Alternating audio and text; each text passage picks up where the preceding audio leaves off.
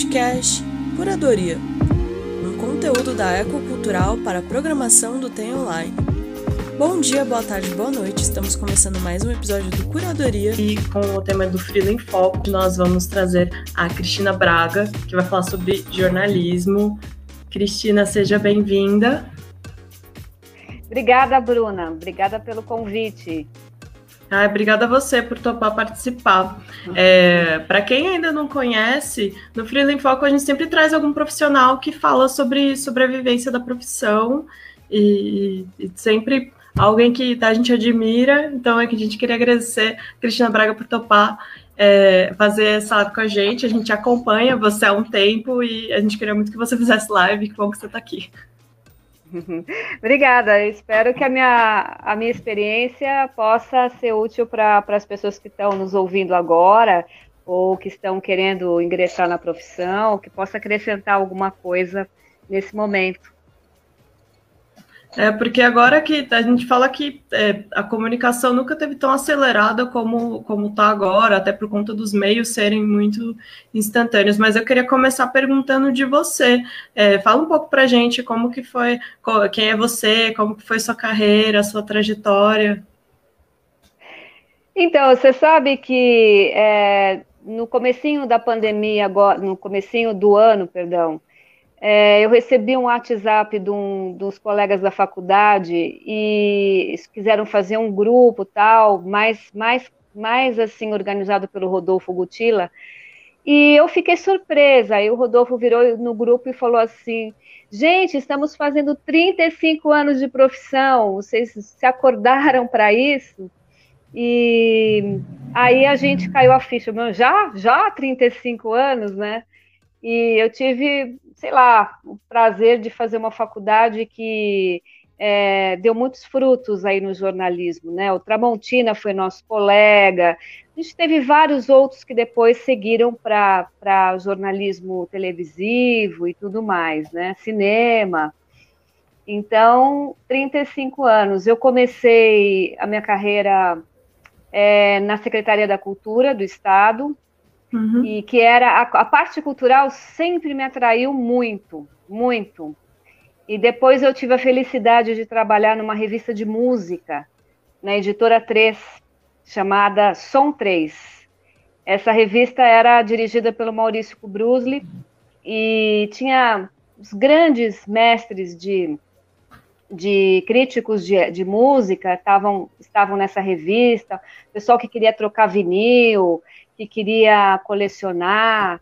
E, e depois eu segui uma carreira muito, muito grande em rádio, né? Eu fiquei só na Rádio Gazeta, eu fiquei oito anos Nossa. como locutora, produtora, repórter. E numa época que a, a, telecomunicação era muito rudimentar, né? Você não tinha a internet, era tudo na raça, a edição era na giletinha. Quem é do tempo aí vai lembrar o que é fazer uma, uma edição na gilete, né? Você cortar a fita, emendar. E, mas era um trabalho artesanal que eu acho que era muito legal, você entendeu? Às vezes eu até caio a, a ficha, né? De, de como que era. Depois eu fui para outras rádios, fui para a Rádio Cultura, né, na Fundação Padre Anchieta, e depois para a Rádio CBN Globo, onde eu fui ser produtora do CBN Total. E depois eu passei um longo período em assessorias de imprensa, tanto assessorias da parte é, é, das empresas né, públicas, como das empresas privadas, como do, da parte institucional. E há oito anos eu trabalho num jornal que acho que é muito conhecido né, na, na, na, na região, que é a Folha Noroeste, é, como repórter, né? E, e agora mais que eu estou sendo frila da Folha Noroeste. É, este ano, por conta aí da pandemia, além do home office, é, eu também é, fiz uma, um novo acordo com eles, né? Mas continuamos na região aí. Nossa, é legal quando você fala dessas passagens, porque só nesse trechinho que você falou, a gente já tem noção das diferentes vertentes que um jornalista pode estar inserido, né? Você falou aí, por exemplo, do, do, de, de ser radialista, de estar numa rádio. E uma pergunta que eu tenho pessoal é, como você estava falando dos formatos de antigamente, se é esse, era aquele clima de redação que a gente vê em filme, de, de pessoas passando papéis, de prazos de entrega, de conversa, de ter, de ter os furos. Então, ah, o furo, essa reportagem é um furo nosso, tem que sair amanhã. É esse clima mesmo? Então, é, o, eu, sempre falo para os meus pares, né, os que são mais contemporâneos, que o jornalismo como a gente fazia décadas atrás não é mais o jornalismo que se faz hoje. Uhum. Hoje, é, o que, que ficou desse jornalismo de antigamente? Ficou a apuração da notícia, né? A ética em você transmitir a notícia, né? Você ser ético, você ser íntegro, é, dentro de uma profissão que te pede essa ética constantemente, né?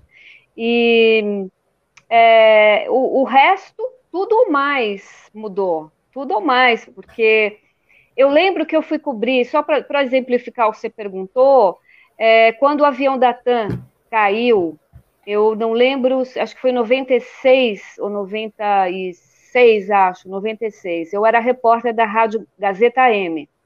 Uhum. É, e eu entrava meio-dia na, na, na, emissora e eu cheguei, coloquei a minha bolsa na mesa e falaram: Cristina, o avião da TAM caiu, você vai cobrir esse evento lá no Jabaquara. Eu lembro que deu tempo de eu pegar o microfone, sair com o técnico e a gente tinha um rádio Motorola é, dentro do carro, que era a única forma de comunicação com a emissora e com é, para você passar os boletins. Então, na verdade, o que, que a gente chegou, o que, que a gente fez quando a gente chegou lá? O rádio não funcionou. Então, o que, que a gente fez? A gente pegou o orelhão, de você, você pegava o, o fone do orelhão, plugava uma garrinha no orelhão e passava o boletim, olha, tantos mortos, feridos, a situação no Jabaquara é assim, entrevistava a pessoa ali mesmo na hora. Então você tinha uma, uma capacidade de improvisação muito grande. Quantos, quantas eleições eu cobri no TRE é, por telefone, passava, fazia esse mesmo procedimento, entendeu? E assim, o pessoal da Rádio Dourado, o pessoal da, da Rádio Jovem Pan, a Jovem Pan ainda tinha um esquema um pouco melhorzinho, né, mais de, de técnica mesmo. Mas as outras rádios que tinham esse jornalismo faziam assim. Então, na verdade, a tecnologia ela foi o grande up, né? Ela com celular você faz tudo. Por outro lado, algumas profissões também foram cortadas, né? Você não precisa tanto é, de muita gente trabalhando para passar uma notícia. Né? Então, tem o um lado perverso. É, quando, quando começou, na verdade, é, a, a abolir o copy desk na Folha de São Paulo, quer dizer, que era aquele cara que revisava, então você já, você já via que a qualidade ia começar a cair dos textos e tudo mais. Então, você uhum. vê hoje, quem tem olhos de ver, as notícias no, no, na grande imprensa, você viu a quantidade de erro que passa, um jornalismo mal apurado, entendeu? Porque a correria, né? A correria também não permite. Hoje você tem que fotografar, tem que filmar, tem que gravar e colocar tudo numa plataforma só. Toda então, essa velocidade são... compromete na qualidade que vai chegar a informação, né? E, e o quanto, é, não sei, por exemplo, eu vejo agora uma crise das fontes, então, tipo, tudo bem, tá escrita ali a matéria, mas qual foi a fonte? É, onde que apurou? Isso parece que é mais nebuloso agora, né? Essa velocidade fez com que, que perdesse essa, tá, acho que até, não sei se essa palavra, mas talvez credibilidade da notícia que está sendo ali passada. Nunca se viu é tanta fake news, né? Nós estamos na era da fake news, né? Então você não sabe se você está lendo é verdade ou não, você tem que ter um senso crítico, uma massa crítica muito apurada para você discernir o que é o que não é, o que é verdade o que não é. Então, Mais uma vez, o jornalista hoje ele tem que estar tá, que ele, que se ele optar pela grande imprensa, né, a grande imprensa que já está minguando, né, as redações hoje, como você estava falando da, da, da questão do filme, não são mais numerosas como a gente tinha no passado. Eu lembro que quando a Gazeta fez a última Copa do Mundo é, de 96, nós tínhamos 50 repórteres nos Estados Unidos, né? Era uma, era, acho que era, se não me engano, o esporte em peso foi para os Estados Unidos. E nós tínhamos uma equipe muito grande com a Record também, tinha uma parceria com a Record, se não me engano. É, e a, a, rádio na época era dirigida pelo Alberto Helena Júnior, que era também um grande jornalista voltado também para o esporte, né? Foi comentarista do da, da, TV, da TV Gazeta. Então, assim, as redações diminuíram.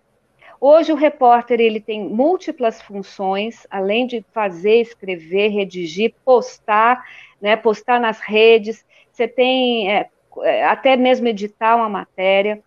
Então, é, é a rapidez com que isso está está realmente inserida nesse esquema, você tem que prestar muito atenção. E as fake news. Estamos exatamente na era das fakes, que infelizmente contribuem para distorcer a notícia, né? Distorcer, aliás, nem é uma notícia, é uma notícia falsa. Sempre existiu isso, viu, Bruna? Eu lembro que já quando eu estava exatamente nessa rádio, eu lembro que o Chico Anísio, quantas pessoas mataram o Chico Anísio, quantas barrigas, né? Que a gente chama, barriga é um jargão no jornalismo de você dar uma notícia falsa, né? Uhum. Você tinha lá, ó, fulano morreu e começa a repassar isso. Isso era constante. Eu lembro que quando Cazuza morreu, eu estava no meu plantão de domingo na rádio.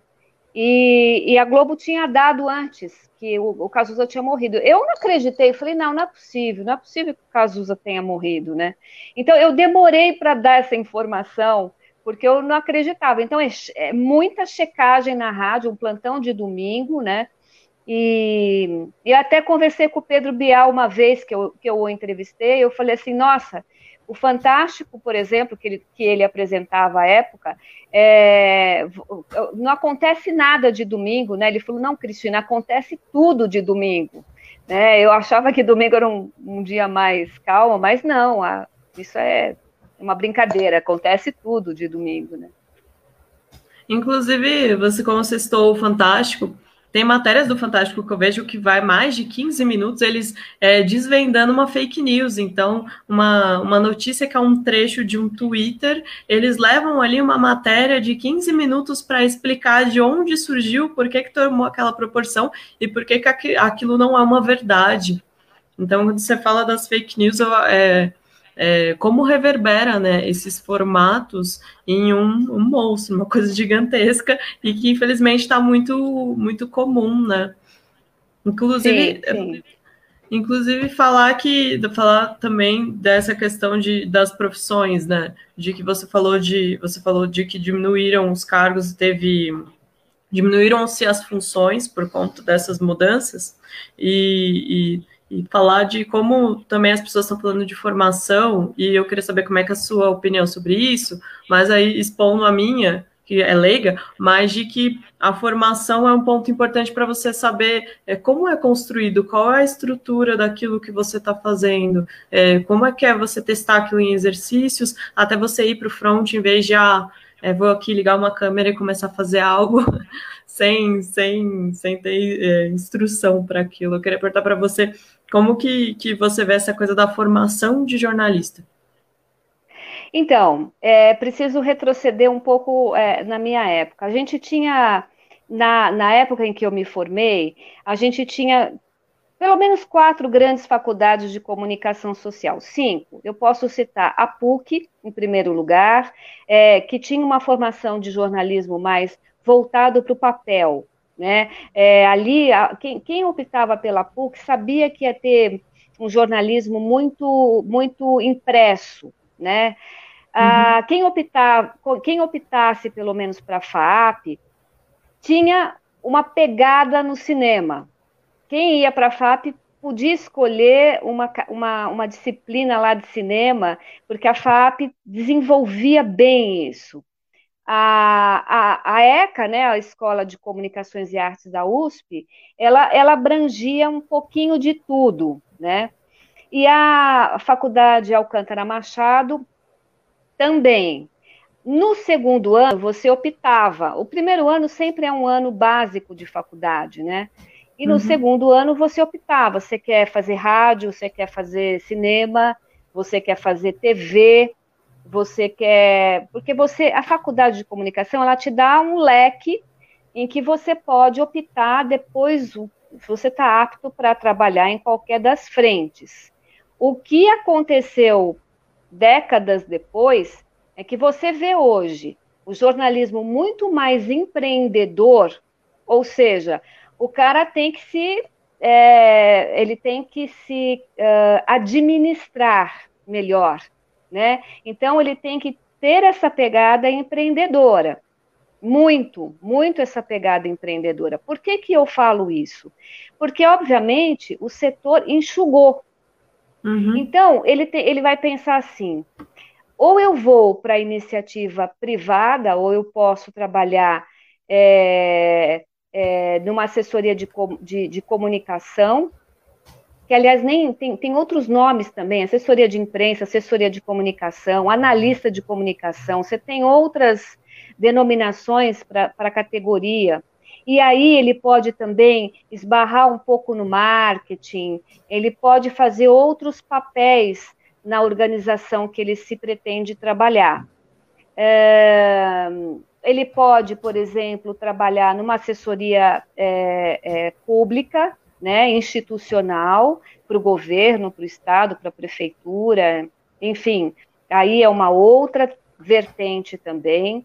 Ele pode trabalhar em cinema, ele pode trabalhar numa produtora, ele pode fazer, ele pode ter o seu canal no YouTube né? Então ele vai produzir e vai alimentar esse canal, ele tem que aprender como ele vai negociar esse canal, quantas visualizações ele vai ter. E é na verdade, qualquer pessoa pode ter um canal no YouTube, mas se ele pretende também migrar para essa plataforma, ele tem que aprender a se autogerir. Isso é, uhum. é um fato, né? Não, não tem jeito. Se ele pretende ter um canal em qualquer outra plataforma, você vê muitos jornalistas da antiga, né, como a gente diz, migrando para essas plataformas. Por quê? Porque eles já são conhecidos e eles trazem o público e trazem anunciante para pagar o, o canal. Né? O próprio Pedro Bial, que nós citamos aqui, ele teve um, não sei se ele ainda tem, mas ele tem um canal no YouTube, entrevista pessoas, o Augusto Nunes, e poderia citar outros aí, mais renomados, inclusive. Então, ele tem, mas se ele é pequeno, ele tem que saber se autogerir, né? É, para poder é, monetizar o seu canal. Isso, isso é um fato.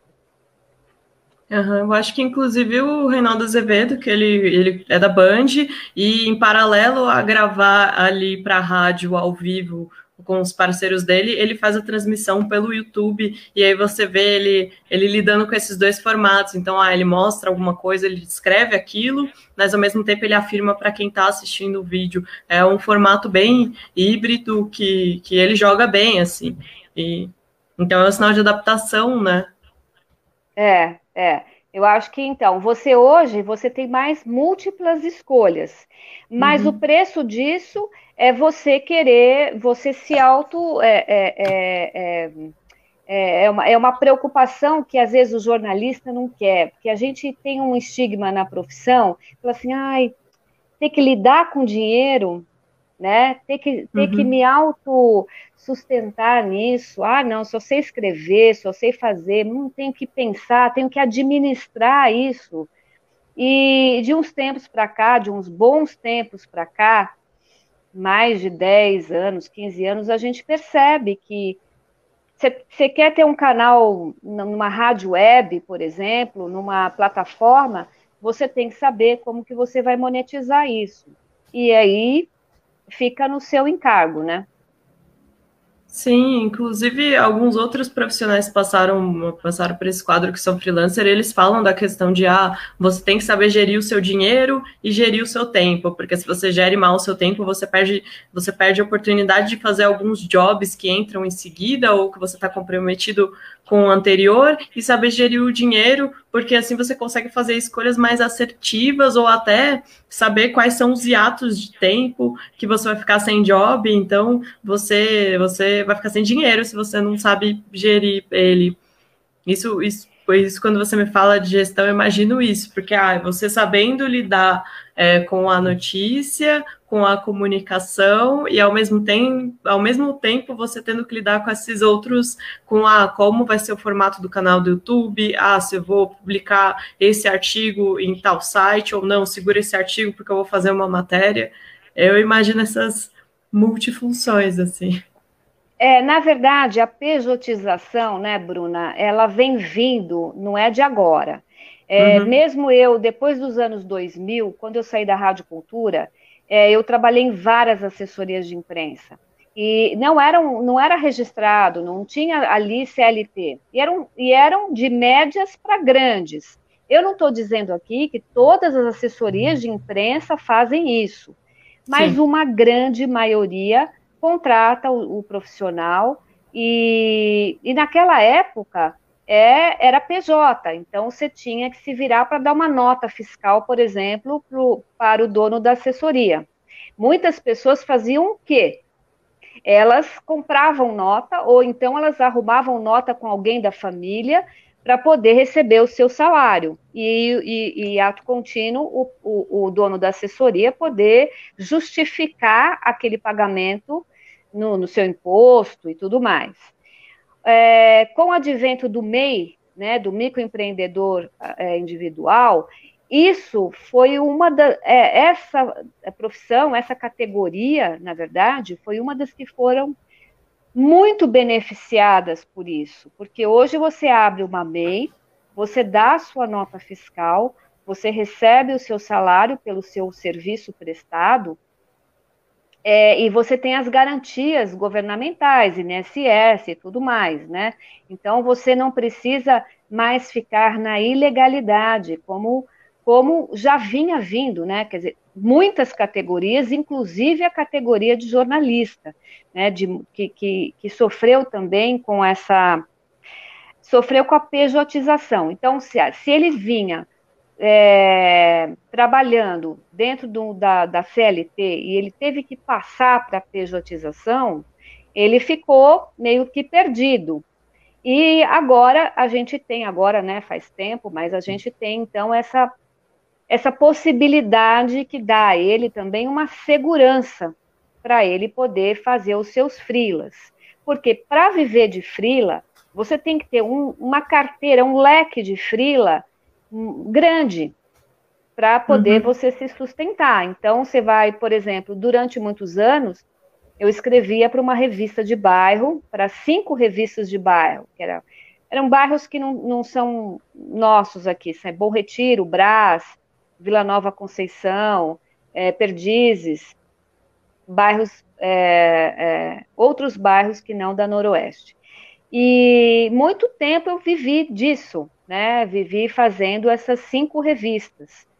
E ali é, a gente não precisava dar a nota, mas assim, eu, me, eu, Cristina, me preocupava e pagava o meu INSS, porque né, era uma coisa que eu achava justa, legal e ética, né? Sim. Você pagar o INSS. Então, essa é a preocupação que eu acho que essa nova geração ela tem que ter é, eu noto que algumas pessoas da nova geração não têm muito essa preocupação, não.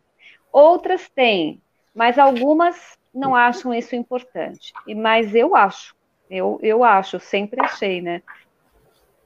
É, lembrando que aqui no TEI a gente sempre, quando a gente fala da importância do MEI, da importância de se ter a sua pessoa jurídica, é, de pagar a dança, é, vai de encontro exatamente com isso que você falou, Cristina, de, de você se respaldar, porque também quando você presta um serviço e você emite uma nota, você emite uma nota, você está provando, ei, tipo, gente, esse trabalho aconteceu, eu recebi tanto, e são, é uma pequena garantia, inclusive, de você, se você não receber, se você levar um calote, é, você ter aquela nota como prova de que você prestou aquele serviço, de que você existe, assim, no mercado. Inclusive, vários lugares, é, não importa o profissional que você é, se você não emite nota, eles não te contratam, porque eles precisam da nota para o fechamento de contas.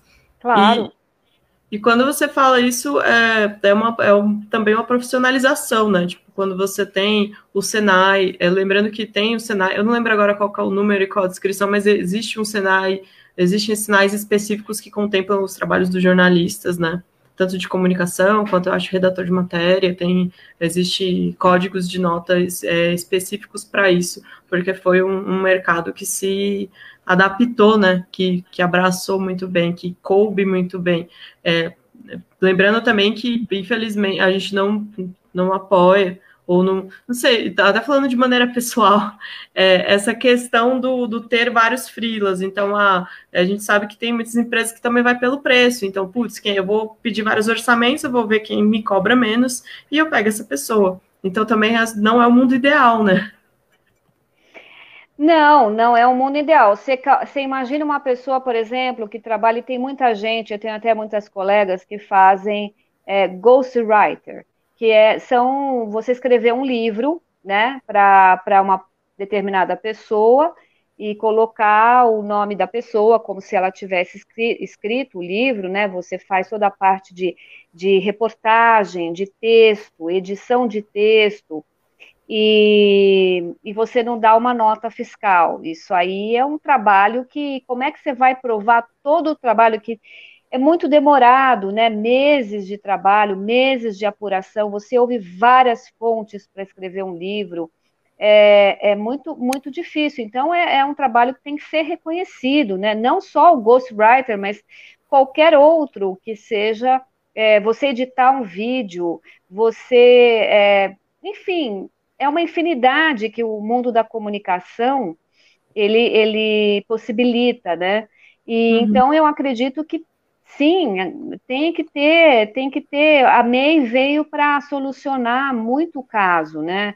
Para poder te dar essas garantias do trabalho bem feito, do trabalho entregue, cumprido no prazo, é, da pessoa ter recebido, é, e a pessoa ter, poder também, né, abater no seu imposto de renda, dizer, olha, fulano fez, pagou, deduziu e tudo mais.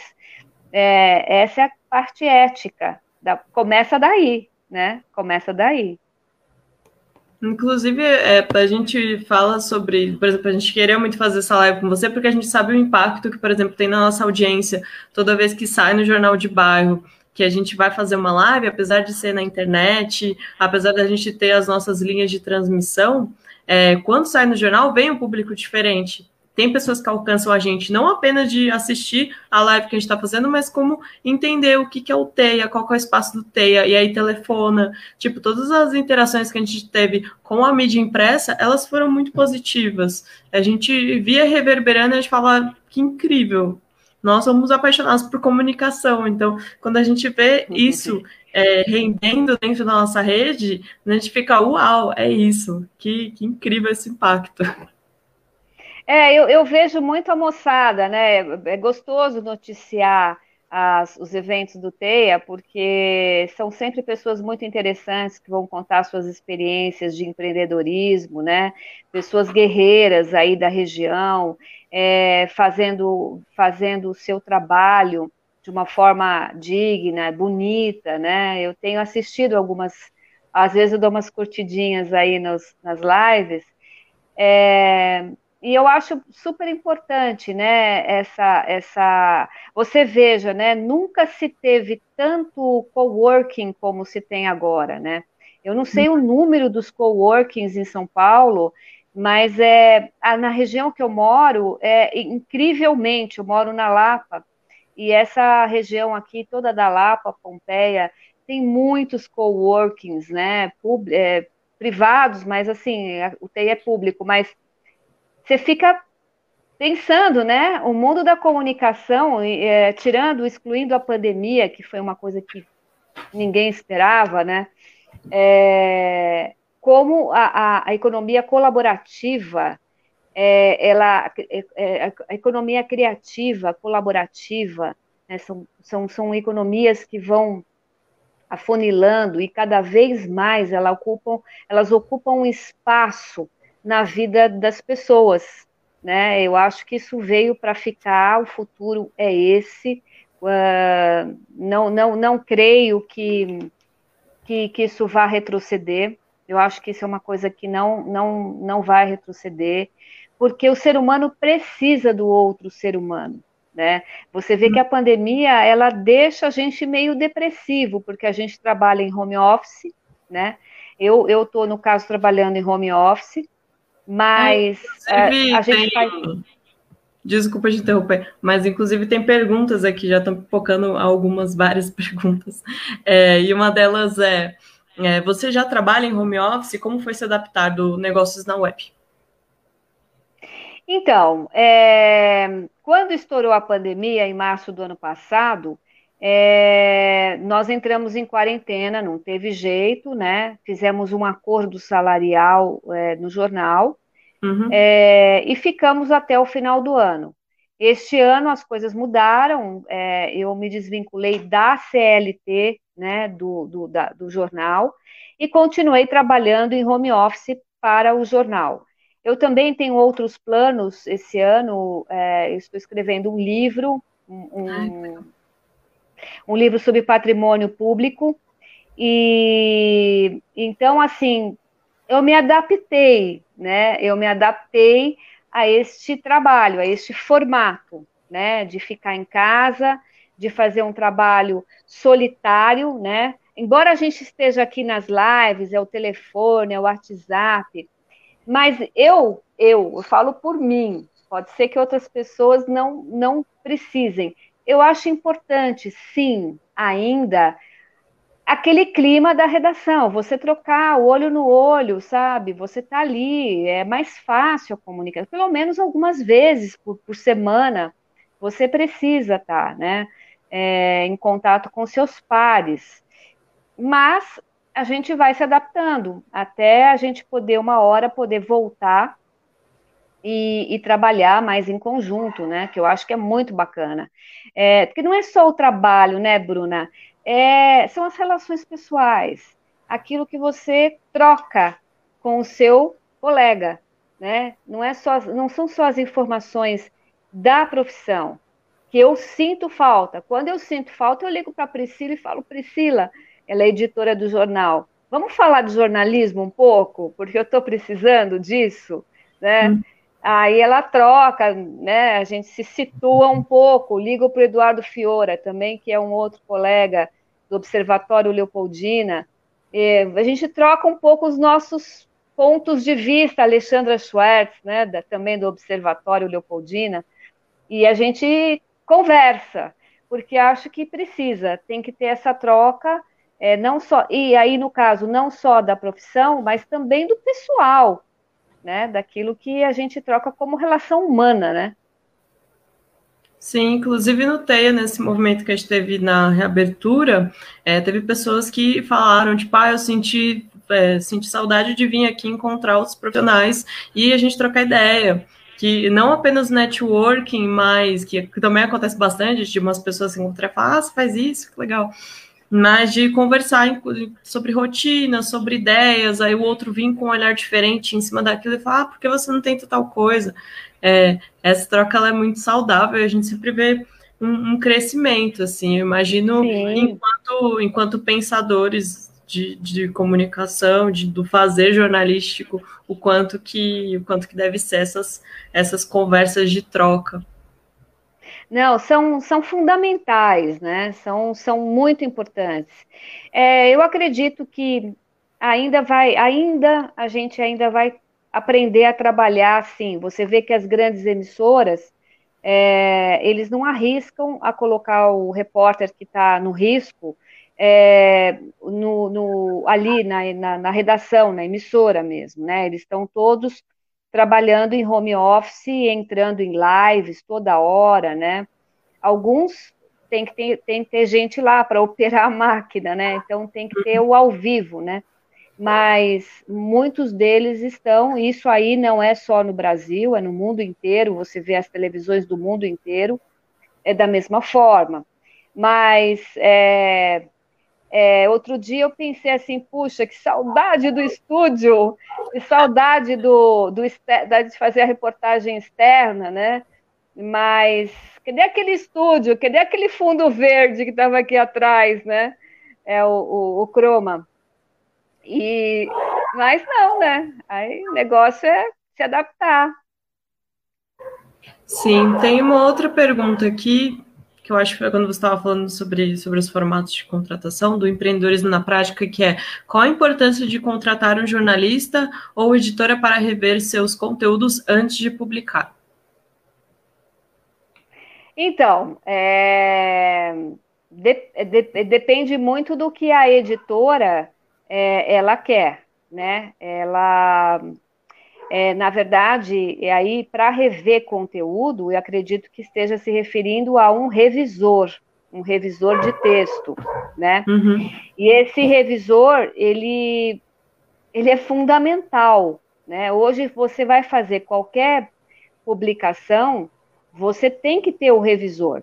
No caso da, mesmo no caso do, do, do online, você tem que ter uma pessoa que olhe, é, é, é praxe no jornalismo, por exemplo, eu faço um texto e passo para um colega revisar, um colega dar uma olhada, e, e, ao mesmo tempo ele também. Especialmente se é um texto muito técnico. Uhum. Se é um texto muito técnico, com com, com, com, é, com palavras técnicas, ou então que o conteúdo é, é muito duro, né? Muito hard.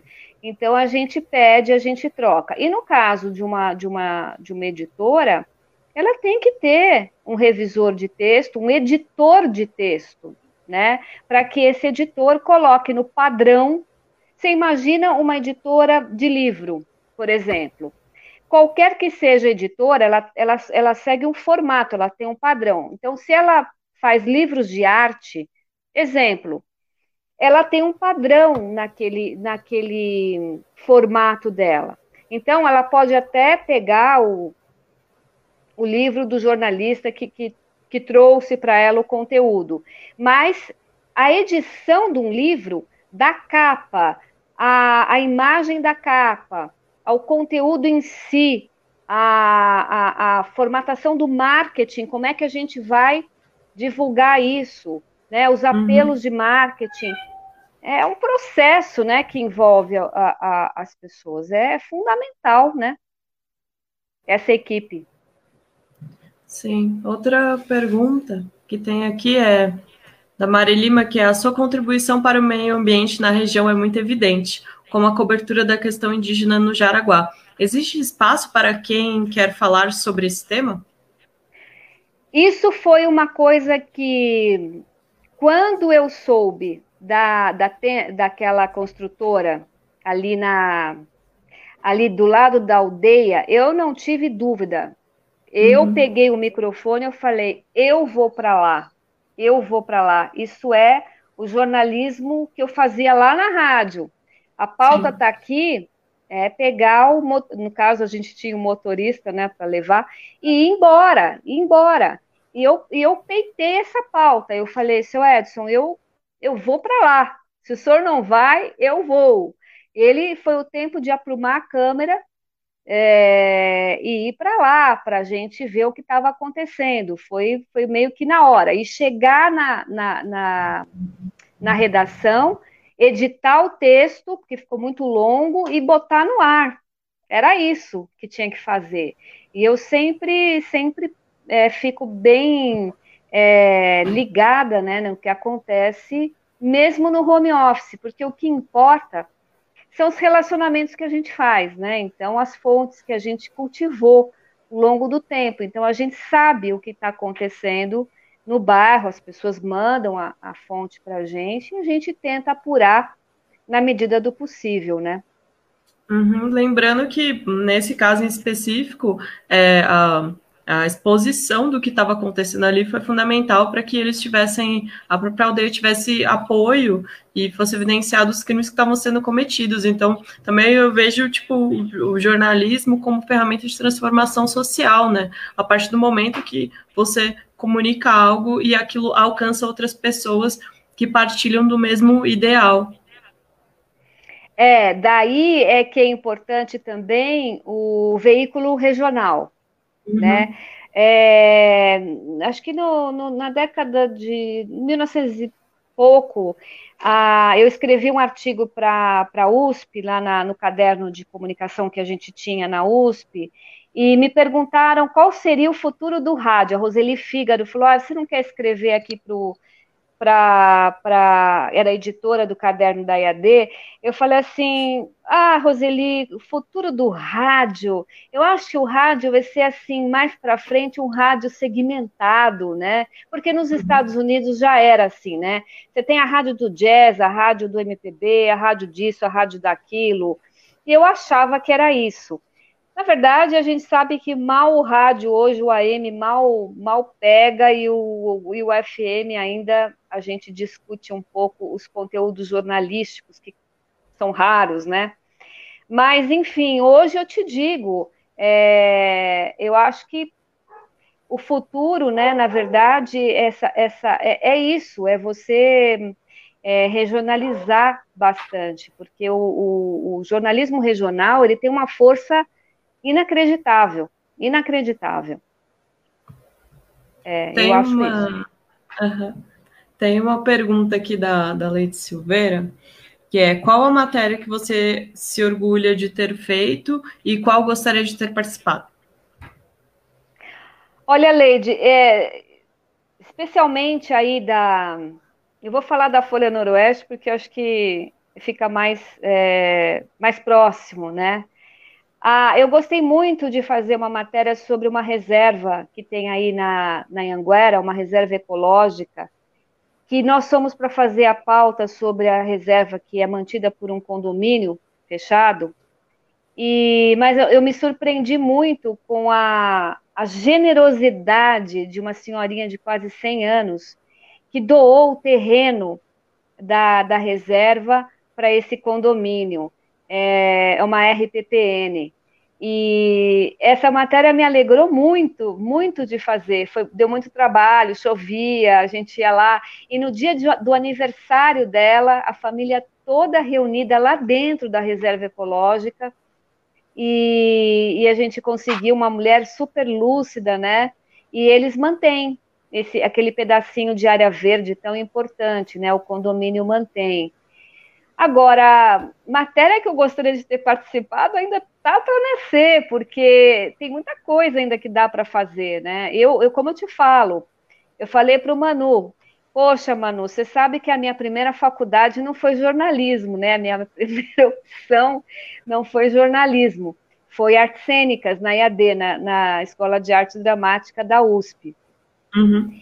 Mas aí é, eu fiz aquele famoso, o famoso teste lá do, da, é da IAD, que é um é super puxado. Depois eu fiz Antunes Filho.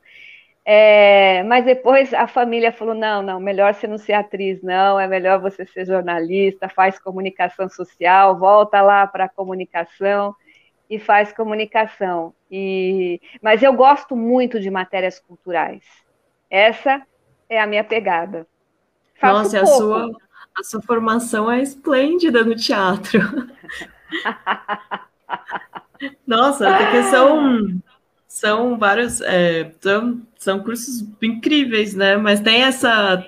Tinha essa coisa, eu acho que ainda tem, né? Sempre tem essa, esse estigma com artista, de, de ah, isso, isso dá dinheiro, isso aqui não dá dinheiro. Mas é legal quando você fala como isso reflete, porque faz parte da sua essência, né? A questão da arte. E você sabe que é tão importante que quando eu entrei primeiro, no primeiro ano de jornalismo, eu continuava fazendo teatro. Eu fazia uhum. teatro infantil, para valer mesmo, né? Lá no Teatro do Bexiga, eu fazia várias, várias, é, várias peças. Tanto que o próprio Rodolfo, quando ele me encontrou na Natura, que eu estava fazendo um trabalho de mídia indoor na Natura em 2005, a primeira coisa que fazia anos que eu não ouvi, ele falou assim: Você ainda continua no teatro? Eu falei: Jesus, eu tenho uma carreira no jornalismo. Ele está me perguntando se eu, se eu ainda continuo no teatro. Quer dizer, na, a memória dele ficou a Cristina lá atrás, né? Eu falei, uhum. Rodolfo, aquilo já andou, já foi, né? E tudo mais. Mas é, é, eu gosto muito da arte, realmente. Acho que é a arte é nesse milênio agora, ela vai ter um papel preponderante. Nós só vamos sobreviver é, com essa arte transformadora, sabe? A arte que transforma mesmo o ser humano. Fora disso, não vai ter muita salvação. Você veja que a pandemia mesmo, ela dá uma. É, ela consegue. É, só, você só consegue ter um bom humor com arte. Né? Quando você Exatamente. escuta uma música, quando você lê um livro, quando você abstrai um pouco dessa situação que a gente está vivendo, né? É a arte que vai transformar mesmo. Acho que também lembrei de uma, de uma cena que era muito comum na feira de artes do pessoal com a programação, com a matéria, chegando meio, tipo, a programação, aí chegando assim, falando, ah, é aqui, né? Então, como alcançava as pessoas de, de olhar aquilo e planejar o seu final de semana, normalmente de sábado, de domingo, ou até nos mais recentes, que teve o aniversário de Pirituba, o aniversário de Freguesia do UOL, o pessoal pegar aquela matéria e ir atrás da cultura. Então, tem um alcance muito legal. E pessoas que eu fico pensando, ah, recebeu o jornal, recebeu a matéria e viu ali foi. Foi muito espontâneo. É, a gente não tem muito essa dimensão, viu, Bruna? De que o que a gente escreve pode ser transformador para alguém. De verdade, às vezes eu falo, mas será que isso tem importância mesmo para alguém? Né? Mas a gente sabe, obviamente, que, que, que como a literatura influenciou ao longo do tempo, né, certas pessoas. A música, quantas músicas foram edificantes e quantas a pessoa, né, pirou por, por causa de uma música, né? A importância da arte, ela é, ela está em tudo. A gente é registro histórico que eu estou falando, né? Uhum. É, daí que eu acho que é, é por aí mesmo. É, inclusive, tem outra pergunta da, da Lady aqui, que ela fala, ela pergunta qual que é o seu hobby, é, como você se distrai para criar e manter o dia a dia. É. Olha, é, eu aprendi muito a, a, fazer meditação, né? Eu tenho um lado também é, que, eu, que eu, eu faço muita meditação, né? Eu sou reikiana também, eu, eu gosto muito de aplicar reiki. É, e assim, eu, a gente tem, tenta é, manter o equilíbrio, que não é fácil manter esse equilíbrio, né? Principalmente uhum. porque a pandemia também escancarou muito as desigualdades sociais, né? Nós estamos vendo hoje é, aquilo que a gente sempre viu de uma forma em 5D. Então a gente consegue ver isso a, a, a gente consegue também ver o tanto de solidário, solidariedade que o povo. É, não adianta falar, eu escuto muito o pessoal falar assim: ah, mas o povo não é solidário. É sim, é sim. A gente viu, a gente vê hoje que tem muito mais gente fazendo bem do que gente não fazendo bem. É, o problema é aquela famosa frase, né? O, o mal, ele não é tímido, e o bem sempre é mais tímido. O, bem, o mal é sempre mais ousado que o bem, né? Tem uma uhum. frase que fala isso. Então, é preciso divulgar coisas boas. E quando começou a, a pandemia, eu fiz questão também de divulgar ações sociais no território, né? Seja no Jaraguá, seja em Taipa, seja na freguesia. As pessoas estavam procurando. Eu sempre ligo. E aí, tem tá acontecendo alguma coisa? É cesta básica? O quê? Quais são as ações sociais que estão sendo feitas no, no território, para que a gente possa divulgar o bem, a solidariedade. E, e, isso eu fiz com muito prazer. Isso eu faço com muito prazer. É, inclusive, aconteceu, né, em meio à pandemia, a, a Feira Literária do Noroeste, que era Flino, ela estava para acontecer, ela estava planejada para acontecer em 2020, todo mundo achou que não ia acontecer, até que os coletivos se juntaram e, não, vamos fazer, vai ser formato online, totalmente diferente do que todo mundo tinha planejado, mas vamos fazer. E aí eu lembro que saiu, acho que saiu no Estadão, e aí bombou, teve várias pessoas que assistiram e eu fiquei pensando, caramba, conseguiram levantar uma feira literária em meio à maior crise de saúde, em meio ao momento histórico atípico que está todo mundo em casa levando literatura para casa das pessoas. E, e aí é isso. Acho que até dentro da quarentena a gente deslumbrou muito como que é essa comunicação. Por exemplo, quando você fala do bem, eu imagino de, de como chegou as informações essas básicas. É, tem áreas inteiras que ainda estão paradas, por exemplo, é o caso do teatro. O teatro ainda não retornou, o teatro não, teve nem as pequenas aberturas, e mesmo assim, é, os, é, os profissionais morreram de fome. E tudo isso tem a ver com solidariedade, tem a ver com, com pessoas se ajudando e criando redes, porque senão é, estaria muito pior do que já está. É, é uma das áreas mais afetadas foram realmente os artistas. Eu tenho muitos amigos artistas. É, o, o, o, auxílio emergencial ele, ele, ele saiu muito tarde, né? Uhum. Muito tarde para os artistas. Quem precisava realmente chegou numa hora que já estava é, num, num caos, né? E agora a gente vislumbra aí um auxílio de 250 reais por três ou quatro meses, né? muito menor do que, do que, do que foi dos 600, né?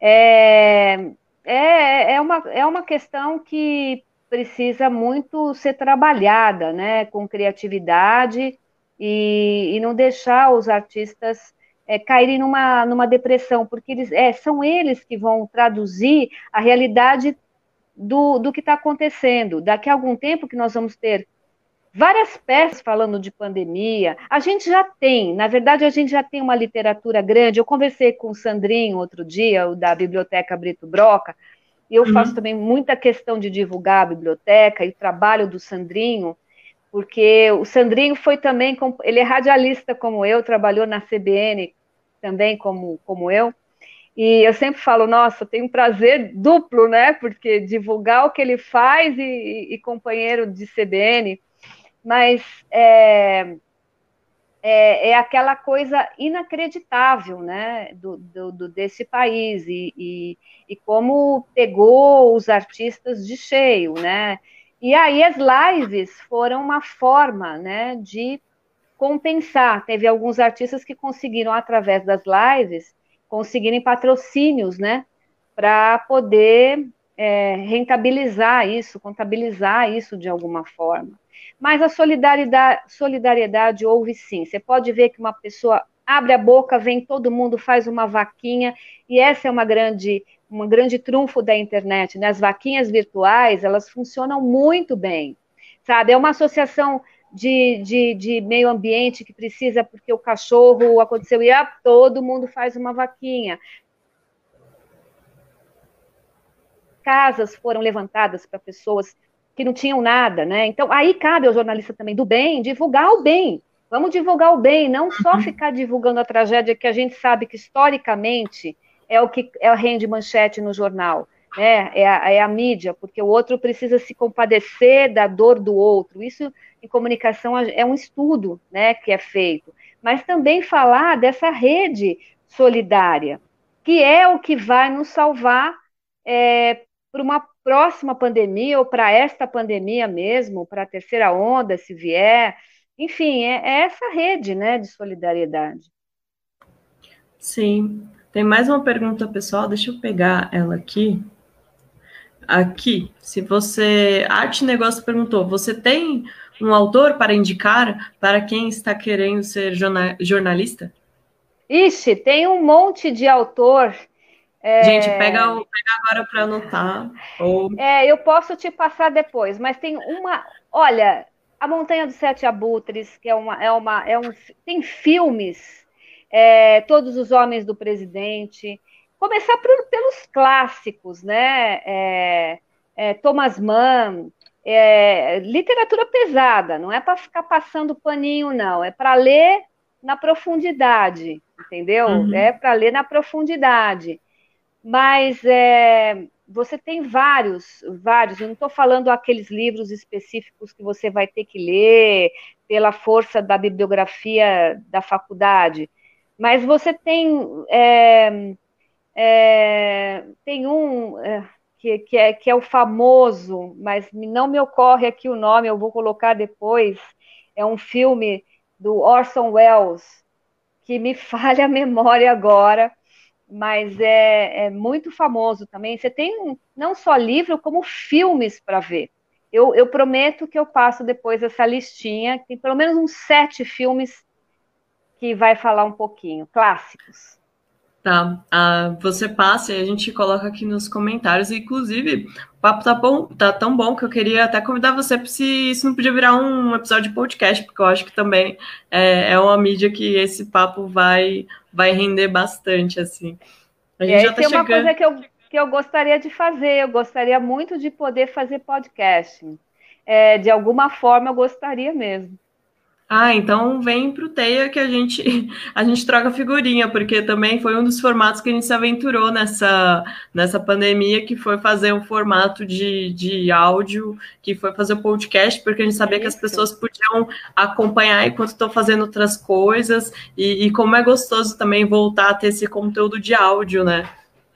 Pode ser podcasts de dicas de livro de arte, de, de disco, de, de, de um monte de coisa aí, de jornalismo. Ah, nossa, então o convite está pronto. Ecocultural agora segura, segura o meu convite, porque eu estou convidando ela mesmo. e como pergunta que a gente tem de praxe aqui, para finalizar, é, eu queria, a gente queria que você deixasse uma dica para quem está querendo começar como jornalista, para quem está querendo ser jornalista frila. Qual é a dica que você dá para essas pessoas que estão almejando essa profissão? Sai da caixinha. Sai da caixinha. Faz aquilo que dá, é, aquilo que a sua intuição é, melhor sabe fazer. É, é, imagina uma área que você queira atuar, seja no cinema, seja no podcast, seja no web rádio. Imagina esta área e imagina esta área você atuando da melhor forma possível. Dê o seu melhor, seja criativo, seja ético e, sobretudo, seja verdadeiro.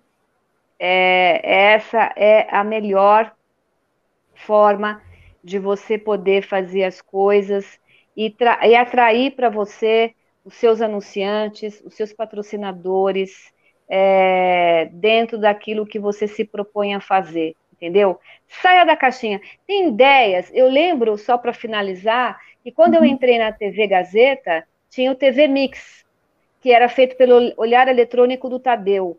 E era uma era o Ernesto Varela, né? Uma câmera na mão, uma ideia na cabeça e uma câmera na mão, que era o, é o, o Taz, Marcelo Taz que fazia. Uhum. Eu achava aquilo, ele fazia, ele punha uma, uma televisão assim, né, na cabeça, e ele fazia um personagem. E eu achava aquilo engraçado, sabe? Todo mundo achava, e deu certo. Né, por um tempo deu muito certo, o olhar eletrônico acertou fazer isso, Tadeu acertou. Então, é isso, gente, é acertar numa coisa e sair daquilo que é convencional, daquilo que pode ser legal. Você tem, a gente tem ferramenta hoje, né? Muitas ferramentas. É verdade. Ai, Cristina, ai, que gostoso finalizar com essa frase. Eu queria agradecer você por ter topado participar.